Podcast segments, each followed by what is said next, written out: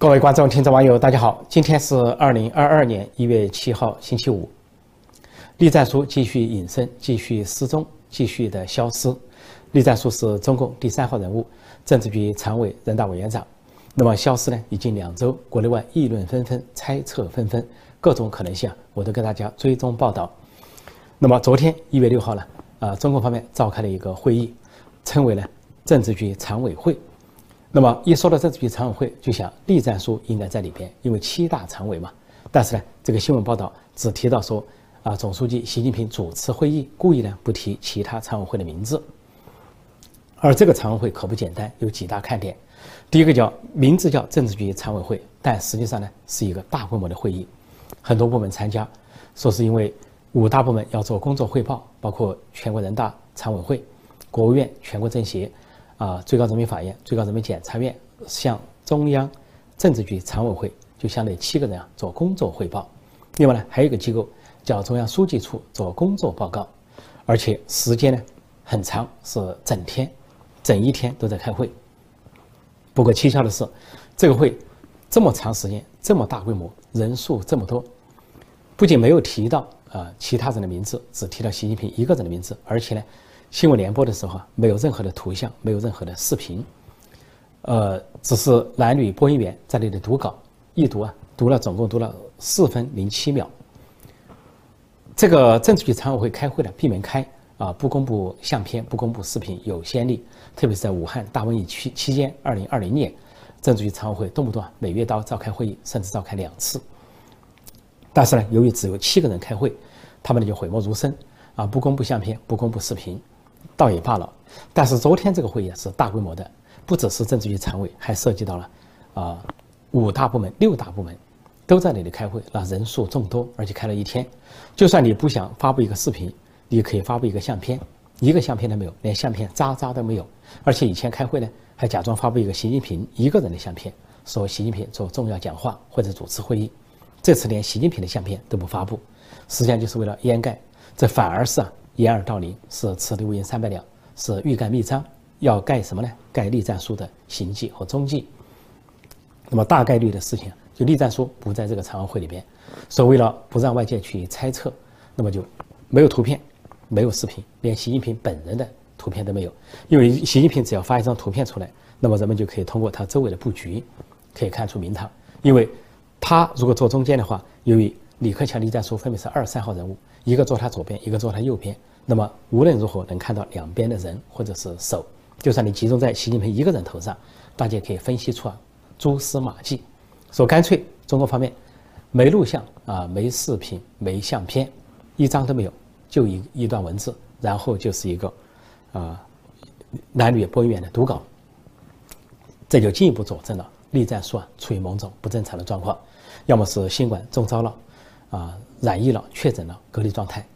要么就是重病状态，像这个前政治局常委黄菊或者前军委副主席徐才厚一样得了不治之症，将不久于人世；要么就是其他更不正常的状况，权力斗争或者是贪腐的疑云。所以这个会议呢，就反而进一步的把栗战书这件事情做了一个背书。那么这个会议发表了一个公报，是除了说五个部门做工作汇报，书记处做啊工作报告之外呢？讲到一些词，有提到四个意思啊，两个维护，还有两个确定，四个自信等等，甚至有的地方提两遍，相当于给习近平给足了面子，因为他需要的就是啊，什么四个意思啊，两个维护，两个确立，尤其两个确立，他是念之在之，表示，十九届六中全会第三份历史决议啊，确立了习近平啊核心地位，确立习近平的这个新思想的指导地位，但是呢，对反西派的说理解是过去式。因为在五年前、六年前就确立了，所以呢，说已经是完成式了。而对习派、习家军想努力解释成面向未来，表示既然有这两个确立，那将来就是习近平时代了，不需要接班人，也不需要换人做了。说双方呢是应该说各有解读，啊，一个文件一个说法，两种解读。不过在这个时候呢，又有一些其他消息传出来。那么有一个姓毕的作家居住在美国，他跟北京的红二代。啊，太子党的圈子有一些联系。那么前段时间他就爆料说，上将刘亚洲就是前国家主席李先念的女婿啊，啊刘亚洲被习近平抓捕啊，两兄弟都被抓捕。那么这个消息啊闹得沸沸扬扬，他就是从北京的红二代圈子中啊得到。而这个消息传出来之后呢，啊，这个刘亚洲有一个弟弟在美国，刘亚伟并没有否认此事，说他连他都不知道刘亚洲的下落。再加上呢，啊，国内一些渠道也证实了这一点，就说明呢，这个姓毕的作家在红二代太子党里面还有一些消息来源。那么这次关于栗战书呢，他有个说法，说习近平挥泪斩马谡。挥泪斩马谡是三国《三国志》那个时候是诸葛亮挥泪斩马谡。那么大概因为栗战书里面有一个谐音啊，书啊谡，那么这里就说到习近平挥泪斩栗战书，怎么回事呢？这个姓毕的作家就介绍说，红二代太子党圈内传出啊，说在中共高层针对栗战书啊反习势力，就是习近平的对立面，提出了栗战书重大的贪腐线索啊，说他以前呢在贵州当省委书记的时候。跟一个企业家过不去，说是，呃，自己的家族去经商，跟这个企业家发生了利益争夺，他干脆呢就把这个企业家啊，相当于处置掉了，以某种方式啊把他处置掉了，就为了家族利益。说这个事情呢，这个企业家不依不饶，死咬住他不放。那么这个事情呢就被反西阵营所用，然后说反西阵营是谁？谁是习近平的对立面？谁在办这个事呢？这个时候红二代太子党的答复就是王岐山，那么就是国家副主席王岐山。这就跟我前段时间的一个分析相吻合。我认为呢是两届中纪委书记啊在联手啊针对栗战书，一个是王岐山啊上一任的中纪委书记，习近平第一个任期内的中纪委书记，一个是赵乐际啊现任的中纪委书记。这两人呢跟习近平都发生了矛盾，都搞翻了。而赵乐际还受到政治老人主流派的支持，各派政治老人的支持。而王岐山站到了对立面之后，似乎就跟习近平分庭抗礼，成了反西势力的一个要员。而习近平对王岐山呢是不断的下手，但是王岐山有一个亲信心腹啊，叫胡舒立，是财新网的主编和创始人，就很不客气的在去年底，在十九届六中全会前发了两个图，一个是猪头图，一个是螃蟹图，那么就说这个猪头，呃，如果做得好还是可吃，但是背负恶名，谁愿意跟他在餐桌上搞战略伙伴关系？就暗示王岐山跟习近平的战略伙伴关系结束了。另外发一个螃蟹图，说怎么人们吃螃蟹是出于政务，为了保护庄稼，吃了螃蟹味道不鲜美，是吃后的感觉。那么这个意思就说，这个要把这个横行霸道的螃蟹搬走，为了保下国家，那也是针对习近平。那么这个当习近平和习家军对胡舒立做了相应的报复啊，不敢抓人，但是报复就是切断他的财源，说民营企业家不能支持这个民办报纸，就是习家军的发改委主任何立峰去做这个动作。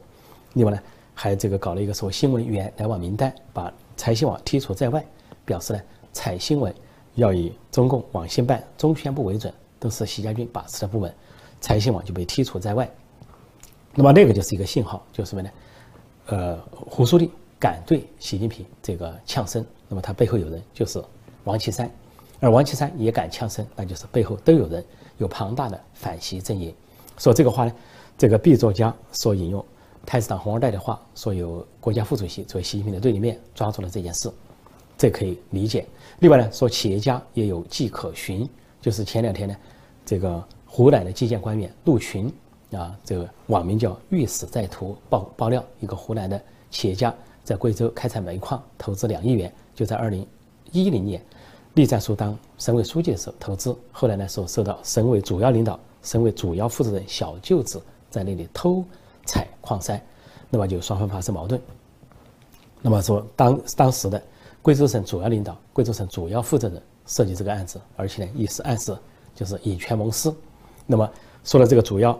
领导和主要负责人，应该就指的是栗战书，因为栗战书二零一零到二零一二在贵州省当省委书记。所以这个呢，再结合到这次这个红二代所爆料跟一个企业家没完没了，这个企业家咬住他不放，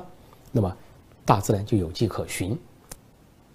不过呢，在中国内部呢，都有一个潜规则，叫刑不上政治局常委。一边政治局常委在任，啊，就像栗战书是政治局常委、人大委员长第三号人物。一般说来，就算他腐败，家族腐败，都知道他腐败，在香港百亿资产，女儿女婿啊都涉入其中。这次红二代的爆料也说是啊，他直接呢为他的女儿女婿啊贪腐牟利。要这个都知道，人尽皆知。但是呢，中国的潜规则不会法办在职的政治局常委，一般要算法办，也要等他。退休之后下台之后再去追杀，就跟周永康一样，所以，如果说栗战书因为贪腐啊，因为跟企业家发生矛盾，因为子女啊、女儿和这个女婿的敛财跟他相关，就要受到追杀，这个呢，在潜规则上说不过去。只有一种可能性，就事情做得太离谱，离谱到为各派所不容，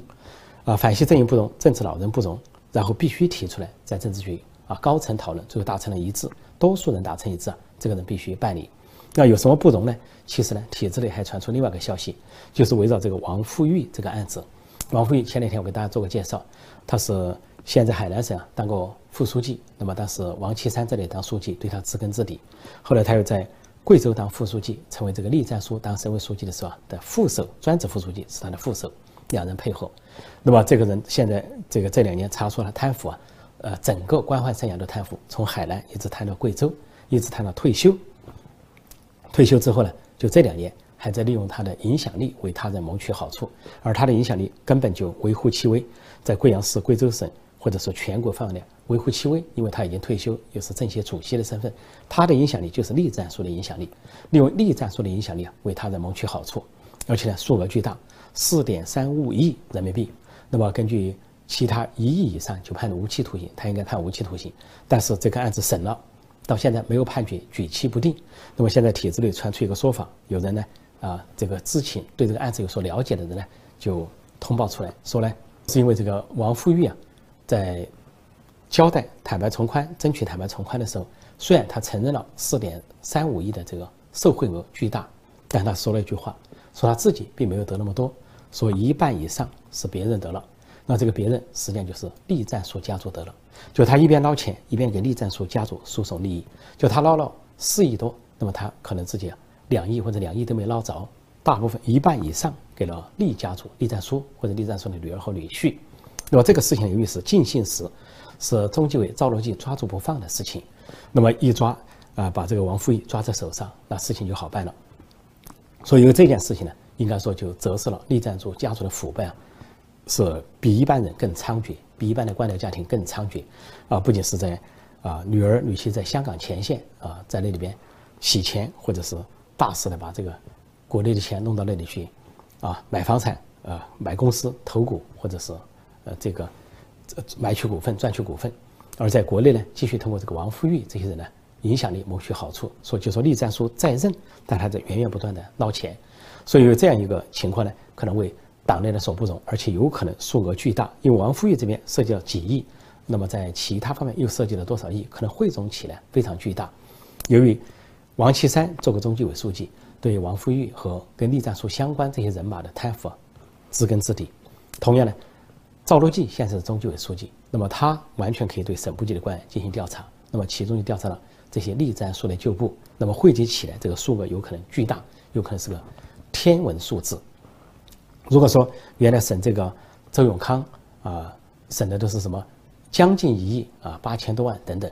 那么现在就不止一亿，数亿甚至可能上百亿。那么这样的话，这个数字就可能在数字上为党内各派所不容，觉得是触目惊心，而还是党和国家最高领导人。那么现在面临二十大，面临权力权力争夺，面临习派和反习派的对决，这个时候呢，任何一派都要抓对方的把柄，就包括习近平要抓人家，习近平抓这个。王岐山的部下，王岐山是副主席，就抓得非常的仔细，一个不留。不仅政治上把人家王岐山的亦师亦友的好朋友任志强搞掉了，搞掉了。任志强写了一个文章，说，呃，脱掉了剥光了衣服都想当皇帝的小丑，影射习近平。习近平勃然大怒，把人家以贪腐罪入狱。因为这个任志强当过国营企业的老总，当个老总，你必然国营企业有一些资金啊，有一些问题的资金，那很容易找出一些问题，就给人家判处。重刑十八年，对个七十岁以上的老人判处重刑十八年，非常凶。而且呢，为了追杀这个国家副主席王岐山呢，还对他的其他人下重手，不仅把这个湖北省委书记蒋超良靠边站，而把这个王岐山跟随追随了王王岐山二十多年的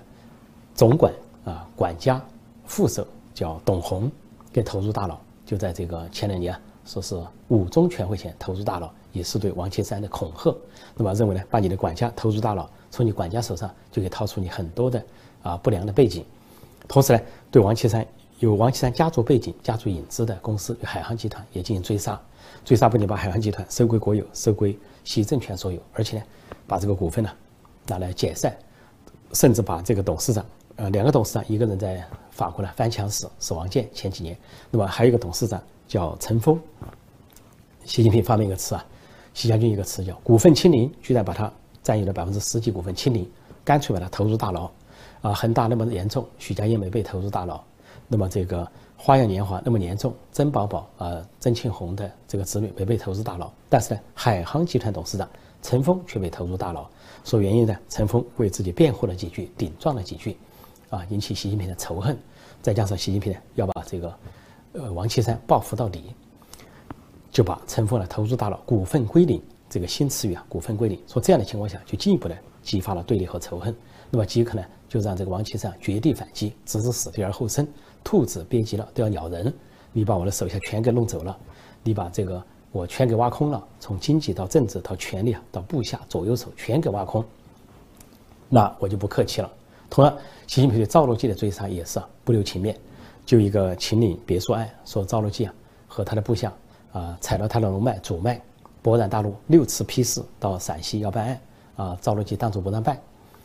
然后这个习习习近平派了。中纪委副书记习家军的徐立毅亲自到陕西办案，硬是凭借习近平的权力，把这个陕西啊赵乐际的旧部都给拉下来，包括以前的省委书记，啊什么西安市委书记，啊秘书长等等，一大帮人都给扫进监狱，就包括啊赵乐际的继承人啊赵振勇，对这个赵振勇呢是判了死缓啊死刑缓期二年执行，也就是说几乎要处死。那么，习近平不仅把赵乐际的部下追杀，甚至干脆啊一不做二不休，追杀到赵乐际的家人，就赵乐际的一个弟弟叫赵乐勤，在广西省呢是当啊贵州桂林市委书记兼这个广西啊人大的这个常委会副主任。那么，习近平呢就干脆通过自己的亲信心腹啊，呃中组部长陈希，把他撤职，反正中组部有这个权利，相当于啊当着赵乐际的面就把赵乐勤给撤职了，而赵乐勤呢。呃，完远没到退休年龄，才六十一岁，他完全可以啊升到这个啊，现在他是副省部级，可以升到省部级，甚至高升。但是不仅不让他高升，就把他撤职，撤职之后没有任何解释，既查不到贪腐，也查不到失职渎职，就撤了，撤了就撤了，我就有这个权利。实际上把赵乐勤撤了，啊，这个是去年一月份的事情，就是给赵乐际一个下马威，就你敢跟我作对，我可以把你弟弟干掉。那么撤了之后呢，习近平就到桂林去视察，以胜利者的姿态跑到桂林去，啊，对这些新的领导发号施令，显出一副帝王架势，好像是巡游地方，摆出的派头就是我是皇帝，我是红朝皇帝，我怕谁？我想办谁就办谁，君要臣死，臣不得不死。居然朝中还有大臣想跟我作对，所以也就是说，习近平把赵乐际啊也逼到了墙角，赵乐际也面临啊兔子憋急了都会咬人这个情况。啊，背水一战，置之死地而后生。说，也就是说，赵乐际和王岐山都被习近平逼到死角、逼到墙角、逼到绝地，然后绝地反击。刚好呢，这两人都做过中纪委书记，做中纪委书记手上掌握了大量的贪腐证明、贪腐材料，审了无数的高官，啊，无数的省部级官员。而这些贪腐档案中啊，啊，盘根错节啊，旁枝旁叶，都会涉及到更高层的啊官员，或者说更高层的。领导人包括正国级和副国级的领导人，就包括像栗战书这样的领导人。如果说，呃，赵乐际和王岐山不方便对习近平直接下手，习近平家族也贪腐，但是他们至少可以对王岐山家族下手。只要把王岐山的这种来龙去脉的关系全部掌握，啊，他的河北也好，黑龙江也好，贵州也好，到北京也好，他的整个的官宦生涯所接触到的人有哪些人贪腐，以及他子女在香港的情况，这些都很容易啊。被赵乐际和王岐山联手摸清楚。那么回过头来说，这个北京红红二代太子党这个圈内所传出的信息啊，就有一定的可信度。那就是王岐山是习近平的对立面，赵乐际是习近平的对立面。当然，在他们身后还有很庞大的反西阵营、反西势力，包括现在的政治高层、团派人物等，还有政治老人中的多数派、几届政治老人的多数派都反习。所以，在这个情况下。只要赵乐际把这些材料跟栗战书家族啊，跟栗战书本人有关的这些贪腐材料，惊人的贪腐数字，上百亿的贪腐数字摊出来，报到政治高层、报到政治老人那里，大家摊在桌面上来谈，那么习近平就没话可说。那么这回在美国这个 B 作家从北京红二代圈子中得到的，也就是这样一个信息：说，呃，习近平的对立面把这个习李战书家族的贪腐资料摊到桌面上报上去了。说除了李战书自己没接到这个报道之外，其他六个政治局常委啊，其他的政治高层都接到了这个报告。那么习近平看到这些材料之后没话可说，说最后就出来这么一句话：说挥泪斩马谡，挥泪斩老谡。挥泪斩栗战书，就是历史典故的翻用。那么回过头来说，昨天一月六号，中共召开这个高规格的会议，啊，貌似冒称呢说是政治局常委会，但是呢规模大，时间长，涉及到中央各部门都在参加，那么时间长达一天，就不排除这个会议啊有个秘密的议程，那就是借开这个所谓工作汇报会、工作报告会为名，反正是闭门会议，事实上在通报栗战书的事情。就好像以前的毛泽东时代，呃，林彪出走了，发生了九二三事件，林彪这个坠亡温都尔汗，那么这个不仅是啊，全国人民好长时间蒙在鼓里，就是中国的党员官员都蒙在鼓里，中共的高层都蒙在鼓里，毛泽东、周恩来等人呢，采取了逐渐的方式啊，啊，向这个外面扩散消息或者是下达文件，那么延缓了一两个月甚至更长时间之后，才才逐级的传达。啊，对林彪事件的说法或者是说明，但毛泽东和周恩来方面也成立了所谓的专案组，也是绞尽脑汁给林彪落职罪名，或者是收集证据，或者是盘查相关的人员，也写成觉得过得去的一些文件。同时呢，也等林彪消失的一定时候，人们也在猜国内外有所猜测之后呢，逐渐释放有关林彪事件的消息，并且呢，分级向下释放，先是中央级传达，再到省部级。再到什么县团级，后来再到基层的党员官员，到最后才到普通民众，然后建筑报端说粉碎什么林彪反党集团。所以昨天这个会议，一月六号这个全天的所谓政治局常委会汇集了中央各部门，表面上在谈工作汇报、工作报告，而闭门会议新闻联播完全不予报道，甚至连一个图片和视频都不发布。不仅不能够佐证了栗战书没事，而且反而呢似乎暗示栗战书有事。那么在这个时候，就有可能这个会议的主题并不是会议公报所谈的那么泛泛而谈，那么空洞，极可能全天的会议啊，就是在做一个最高级别的对栗战书事件的一个初步的通报。也就是说，在正国级、副国级领导人层面对栗战书事件做第一步的通报。当然，这是到目前为止啊，我对这个事件做的分析，列举的种种可能性，现在还不能下结论，哪种可能性更大？应该说呢，再过上一些时间，若干天，有可能呢，事件显露端倪，关于栗战书的下落，不管时间多长，或迟或早，这件事情终究会水落石出，真相大白。好，今天我就暂时讲到这里。提醒新来的朋友，记得点击订阅本频道“陈破空纵论天下”，并按下小铃铛，也收到及时的节目通知。另外，也提醒新老朋友啊，继续点赞、推广我的节目。谢谢大家收看收听，再见。